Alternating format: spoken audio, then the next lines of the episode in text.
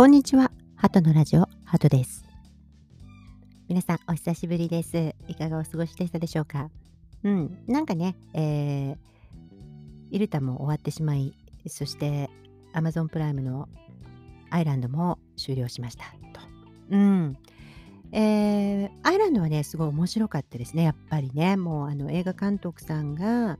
やっぱりドラマを作るということで、もう最後までなんかピシッと終わったなっていうの映画監督さんの特徴って最後が上手だなってすごく思うんですよね。まあなんとなく終わりは冠婚なんですけれどもでもなんとなく2がありそうな感じで終わったわけでなくてもよしっていう感じで終わったんですよ。だからやっぱり最後の、あのエンディングは決めてあったんだなっていうふうにすごく思いましたね。最後までね、えー、もうかっこよく終わりましたので、ぜひ見ていただければと思いますね。ファンタジードラマとして、えー、よくできたお話でした。うん、で、今日はカンドラよもやま話の回なんでね、なんとなく雑談という感じなんですが、まあ、主にね、俳優ユテオさんについてね、えー、それから韓国ドラマの、まあ、新しい風っていう感じがしておりますので、えー、ゆておさんに、ゆておさん中心にお話ししたいなと思っております。うん。で、私、あの、あんまりね、えー、この俳優さんがすごいいいですよ、みたいな風に、えー、ならないんですよ。うん。私、ハトのラジオでもね、1回だけですよね。あの、なんか俳優さんを特集したっていうのはね。うん。なんで、えー、なんですけれども、あの、ゆておさんはね、なんか気になる。うん、そしてすごく好みだということでね、ただただゆておさんをめでる回になりますので、あんまり興味ないよっていう方はね、あの、ちょっと、まあ、なんとなく聞き流していただければと思います。うん。それで、あの、ゆておさんのね、プロフィール、あの、ウィキ調べですけれども、プロフィールからいくと、まあ、ドイツ生まれの42歳ですね。1981年4月11日生まれと。で、まあ、要するに、あの、韓国で、あの、届くっていうんですかねあのドイツに渡ったご両親のもとで生まれると。お父さんは炭鉱労働者でお母さんは看護師さんだったという情報でございます。うん、なので高校まではこうあのドイツでね、えー、過ごしていて、まあ、要するにドイツ人ですよねメンタリティはだと思うんですよ。あのドイツ語ももちろんペラペラですしでバスケットボール選手をね目指していたということで、まあ、フィジカルが、まあ、もう本当にプロ野球選手かスポーツ選手かみたいなね感じですよね。だからすごいエクササイズとかもうすごく身についているからバラエティなんか見ても朝エクササイズしないとなんとなく調子が悪いみたいなね。もう本当にスポーツマンっていう感じですね。うん、そして結局バスケットボールは選手を目指していたんだけれども膝のねあの怪我で断念せざるを得なくなったと。そして高校の授業でなんか友達に紹介するものをこう持ってきてくださいみたいなので映画を見せてみんなに受けたのをきっかけにですねすごくこう演技に興味を持っていたということですよね。で高校卒業後にアメリカに渡ってリー・ストラスバーグ演劇学校っていうね、学校演劇の勉強をしたということですよね。それでまあビザがありますので一旦戻ってでシェイクスピアに興味が持興味を持ったということでイギリスのね王立演劇学校のシェイクスピアの集中コースに通ったと。うん、懐かしいですね。この王立ロイヤルアカデミー・オブ・ドラマティック・アートっていうんですけどね。うん、ロンドンにあります。でまあ、もうめちゃくちゃ有名なあの学校の一つです。うん、サマースクールとかあるみたいだからね、演劇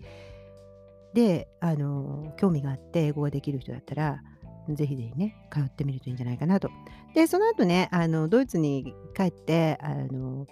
医学療法士っていうんですかね、そのスポーツの。そその道に進むように両親なんかにも勧められてたからその勉強するっていうことでアメリカにまた行くそうなんですよ。でそれ面白いのがそこでまあ学生ビザってね学校通わなきゃいけないから学校通いながら あのアルバイトとかをしてオーディションを受けてたと。でもなんかまあ早くとかしかもらえないけれどもまあ、ドイツ料理屋さんって言ってたかなドイツレストランで働いていたとでもかなりなんかチーフみたいな感じのところまで出世するまで働いてだからあのお客さんを回すとかねそれからあの料理を作るとかがもうめちゃくちゃ得意だなんですよねそして個人的にも料理を作るのが好きだと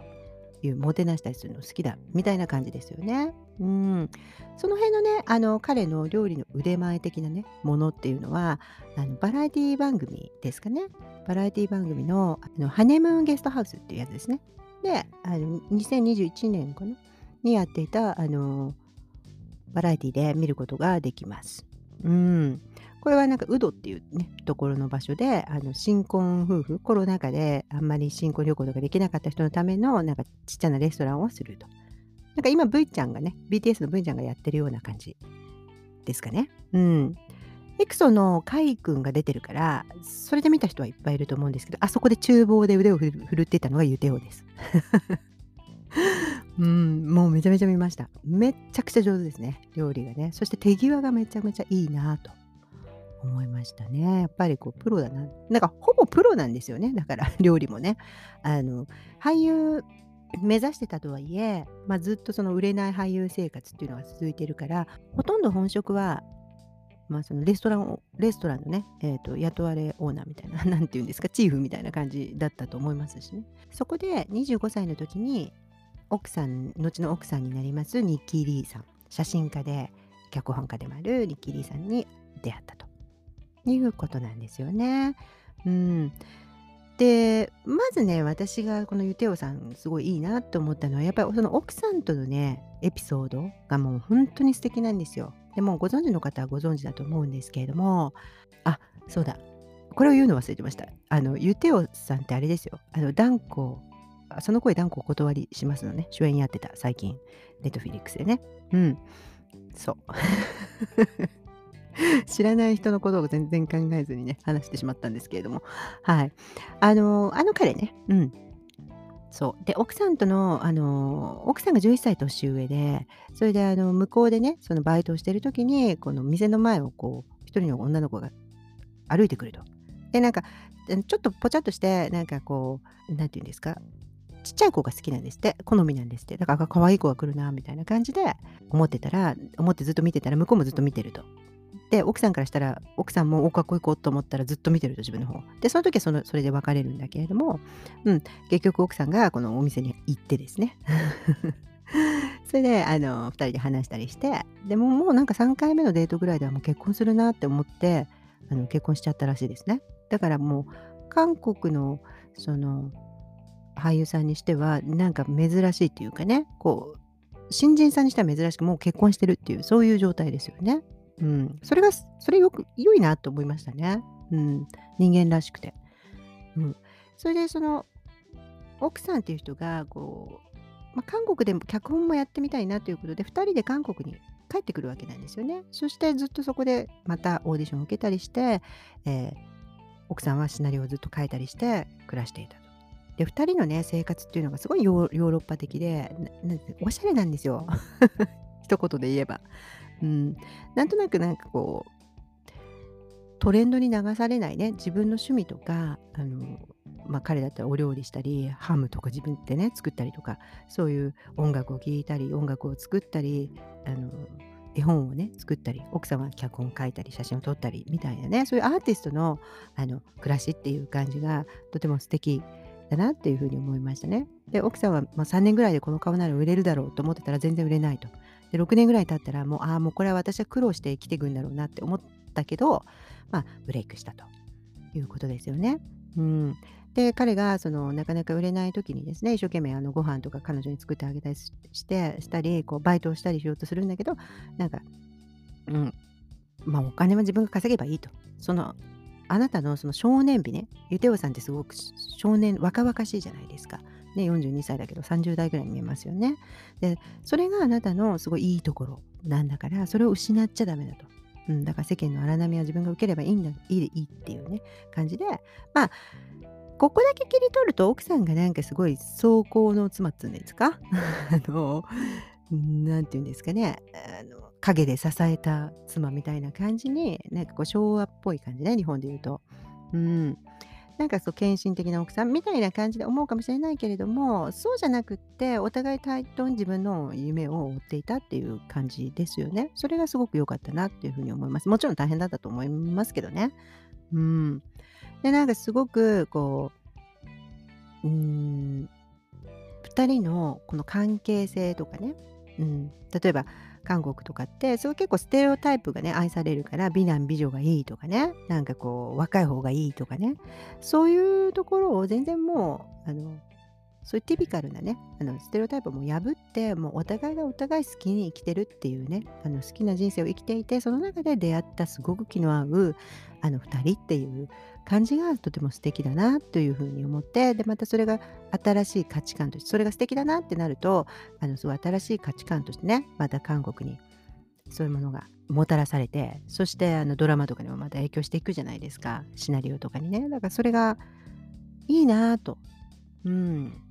なんかあんまりね封建的なそのステレオタイプが好きじゃないんでね。私はねあのどんどんどんどん新しい価値観をこうエンタメからこう一般の人がねこう吸収していくってすごいいいことじゃないかなって影響を受けていくっていいことだなっていうふうに思いますね。うん、で、えー、またねあの2つ目はこのなんで彼がねこのここまで、まあ、ネットフェリックスで主演したから、うん。まあ、注目今ちょっと浴びてますけれどもなんでこんなにね知らなかったのかなみたいな ねあの思う思ってそれでなんかすごい興味を持って調べたりとかしたんですよそれで過去作とか見てみたんですよねで彼ってやっぱりこの断固お断りしますの中でもやっぱり若干演技がって言われてるんですよ。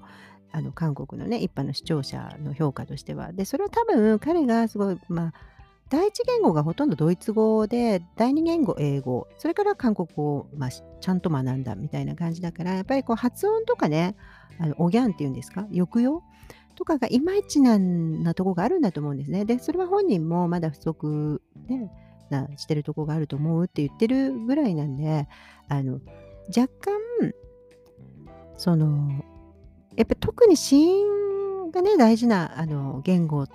そこがちょっとよく聞き取れなかったりすると違う言語になっちゃったりするじゃないですか。うん、日本語ってねちょっとあなまってるなとかあの外人さんなのかなぐらいなところもあるんですけれども、うん、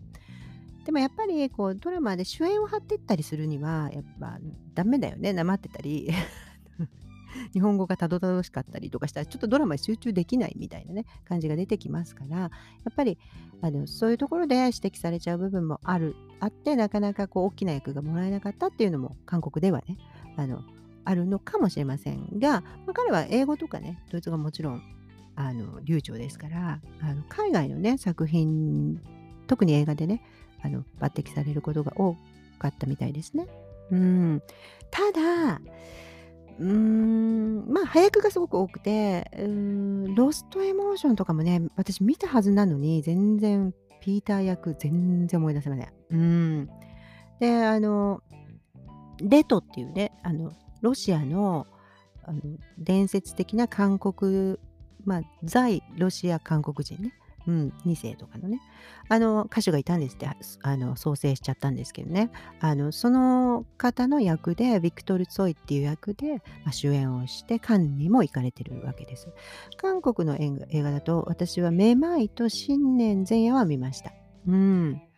で、めまいは、あの主人公の上司役で、バイセクシャルの役なんですよね、あの最終的に。ちょっとね、なんか影がある。感じの男性の役で、まあ、スーツでねすごくかっこよかったんですけれども、まあ、主演ではないですよねそしてあのちょっと癖のある役じゃないですかそして、えーと、新年前夜もあの片足が義足のプロボーダーの役なんですでラブコメなんですけどもラブロマンスなんですけれどもあのロマンチックコメディってやつうん、なんですけれども、これもまた癖がある役ですよね。だから彼ってちょっとこの癖のある役で何かこう葛藤を抱えてる役、うん、が多い選んできてるのかなと思います。でドラマだとこの間お話ししたね「アスダル年代記」ですよ。うん、ソン・ジュンギさんが主演の、うん、壮大なスペクタクルファンタジードラマ、うん、なんですけどもこれのこれに出てくるネアンデルネアンタル人ねあまた間違えちゃったネアンタル人のっていうあの人種がいるんですよね。で、それあの、この間青とか言ったら、唇とかね、目が青で、それで怒ると青になって、それで浅黒く塗ってるっていうのかな？うん、なんですよね。それでちょっと原始人っぽい感じ、うん、えー、の種族がいるんですけれどもそこでその主人公をの父親となるラガスっていう役だったんです。でとてもねいい役だしあの重要な役だし野生的でね、うん、あのいい演技でした。だけどやっぱりそうやって塗ってるから全くこの人だって分かりません。だから気にな気にしないのよねこの人ねそういうの。それからあのバガボンドのテロリスト役ね。うんまあ、事件のきっかけとなるテロリストの役のジェロームっていう役なんですけれども、まあ、これね最初まだ3話ぐらいまでしか私見てないんですけれども彼のねその少年美的なものは見れないです。うん。なんとなく武将髭とか生やしててね。うん。で顔にもすごい大きな傷があったりとかする感じなんですね。うん。だから演技がどうのっていう、まあこれもね多言語を話す役でしたね。うん。あのそれからチョコレート。チョコレートはすごい覚えてます。チョコレートはユンゲさん先輩がね、やってた、はい、ロマンスドラマなんですけれども、チョコレートはユンゲさん先輩の親友役で、とってもいい人の役です。で、えー、そのユンゲさん先輩と最終的にね、あのカップルになる彼女と最初付き合ってるっていう役です。だからつまり三角関係ね。うん、でただそれだけじゃなくてただの三角関係というだけじゃなくてそのこのねユテオがやってる役はあの結局末期がんでね亡くなっていくっていう役なんですよ。うん、なので、えーと、これもなんか普通の役っていう感じじゃないですよね。なんか最終的には亡くなる役みたいなね。うん、そして、えー、それが全部2019年にあって、で、マネーゲームですよ。2020年の。マネーゲームがもうはま、ドハマりした役だと思うんです。ユンジナンという、これはマネーゲームというのは1997年の、あの、通貨危機を経験した今の官僚たちがまた再びね、その韓国の銀行がアメリカの会社に買収されるというそれを防ぐというあのお話経済、うん、経済系のあのサスペンスなんですね。うん、でこの経済が学べるサスペンスドラマ第5戦みたいなのをあのまた次回やろうと思ってます。のでこれに関しては詳しくはお話ししませんけれどもこのユン・ジナンっていう役はアメリカ在在米韓国人の役だからちょっとね、えー韓国語変でもいいし、言い回しがちょっと変でもおかしくないと。うん、ただ、もう本当にできる金融、ねえー、買収する、えー、冷酷な買収マンとしてですね、えー、アメリカから日本あの韓国に派遣されてくるっていうこういうの冷たい役なんですよ。でもその彼のなんかこう中のね人間的な純粋さとかその少年美のところっていうのはその主人公に、えー、恋しているというところでまあそこも発揮されている。うん、でまたスーツがめちゃくちゃ似合うと。1 8 0センチの身長で、うん、だからこれがあまりにもハマり役でやっとここでですねセクシーヴィランというねセクシーな悪役というニックネームを大衆から頂いてですねうん、も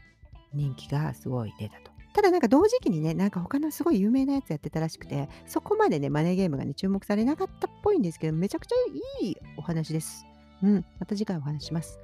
で、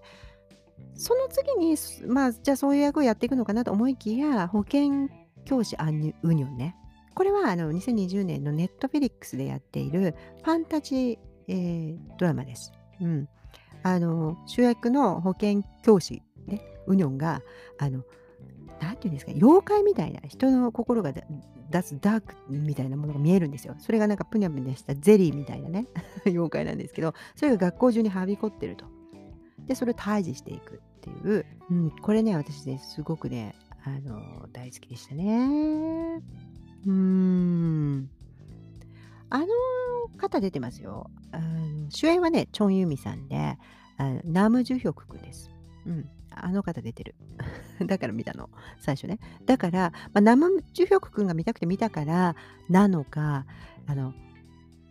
全く覚えてなかったんですよ。その、ユテオのことを。で、ユテオさんどこやねんって思って、もう一回ちょっと見たら、あ、そうだった、そうだったと。その、えーと、学校にそそのなんかこう人のダークみたいなやつをねこう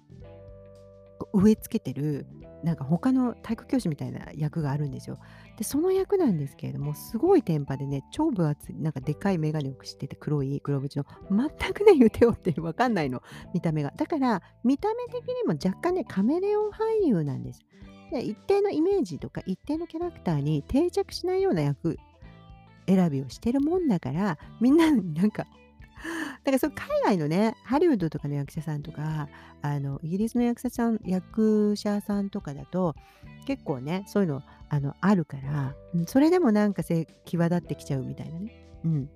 カメレオン俳優って呼ばれてる人たちいっぱいいるんだけれども韓国ってあんまりいないじゃないですか韓国ってラブコメやったらラブコメみたいなね、えー、感じもあるしあの悪役だったら悪役で定着しちゃうみたいなところがあるからうん、だからそういうあの役選びする人ってなかなか少ないなと主演だったらもう主演っていう感じになっちゃうからね。うん、だからそういう理由もあってなかなかあの定着しにくいけれどもただこういう役選びのチョイスもいいよねと思うんですよ。で彼っていう人がやっぱりすごくこうヨーロッパ的な感覚でねだから奥さんなんかもその年の差とかを聞かれるんだけれども、まあ、自分はそういうなんか条件とか自分の基準みたいなもので選んでるんじゃなくってあの人間的にその人を見てあいいなと思ったらもうそれはあの気にしない人だからっていうねあのタイプなんでっていうふうに言ってるぐらい、ね、でなんかそういうのを聞くとあのその韓国の周りのねなんかあの聞いてた人たちとかがおおみたいになるみたいなねどこの学校でそれ習ったんだみたいなね感じになるっていうねそうだからあの彼の普通っていうのとやっぱりその一般的な韓国社会の普通っていうのは違うわけですよね。うん、でこういうあの男女が本当に対等であのお互いに自立してあのやっていくっていう関係性とかねあのそういうあのあとそういう年齢とか国境とかあのあ国とか肌の色とかあのジェンダーとかねそういうものを気にせずにあのそういうのは関係なく人と付き合っていくっていうあり方ね。こういうあり方が、まあ、やっぱ新しい風だよなというふうに思うんです。うん、新人で、ね、これから売っていこうって言うけどもう結婚してるとかね。そういうのあの私はねすごくいいと思います。そういう芸能の人とかでもやっぱり一人の人間ですからね。好きな時に恋して好きな時に結婚すればいいじゃんと思うので、うん、なのでなんかこうそういうものがね健全に、うん、なっていくといいよねというふうにあの思います。そしてやっぱりその女性と男性の在り方みたいなものはね女性がその自立したのがやっぱアジアの方が若干遅いからあの何でもかんでもね欧米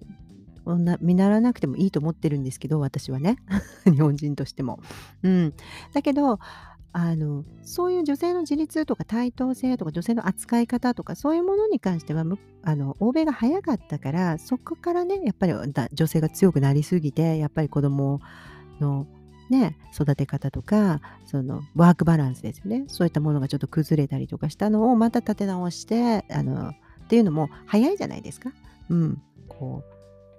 うね、え議論もたくさんされているだろうしっていうふうにだからそういうところは見習っていってもいいんじゃないかなっていうふうに思いますね。うん、そこになんかちょ注目してる私は。うん、彼とその彼の奥さんっていう存在がこの韓国とかアジアにねもうもはや韓国ドラマって言ったら韓国だけの話じゃないからそういうアジアのねそういう価値観っていうものにまた一つ貢献していくっていうか影響を与えていくといいなという希望を私はあの持って見ていますね。そういう意味で微笑ましく見ている。うん。なんかもっと出てほしい。バラエティに。うん。で、えー、彼ね、なんかね、ザ・ウィンドウっていう、実はフジテレビと、その、あのドイツ、うん、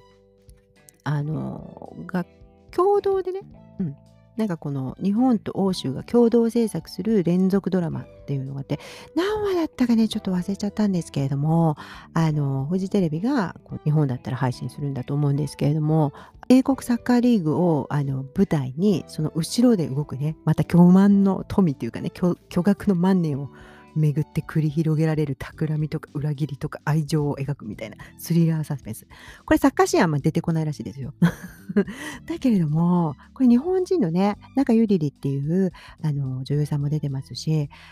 これもう制作終わってるんですよ。撮り終わってるはずなのに、全10話だ。全10話です。うん。はずなのに、配信が決まんないんですよ。22年配信って言ってたのに。で、絶対これで私、超ヒットするって、日本でもって思ったのに、言ってようがね。うん。だから今ね、すごい楽しみにしております。もう撮り終わってるはず。まあ、もしかしたらコロナがあったからわからないけどね。ネットフィリックスなんかでね、配信してくれたらいいなと思いました。うん。いやー、本当にね、楽しみなね、俳優さんです。私的にね。だからまあ、ちょっと若干ね、あの、韓国語すごい全部わかるわけじゃないんで、やっぱり字幕で見ることが多いですから、その、発音がちょっといまいちだとかがわからないんですけれども、まあそこまでじゃないと思いますけどね、私はね。うん。だからどんどん活躍して、あの、いてくれたらなと思います。はい。ということで今日はね、ユテオ、俳優ユテオについてなんとなくワクワクと話したあ回でございます。えー、来週はね、えー、お約束通り経済のね、経済に学べるカウンドラについてお話ししたいと思いますのでお、お楽しみにしていてください。それではまた次回お会いいたしましょう。楽しいカンドラライフをお過ごしください。See you!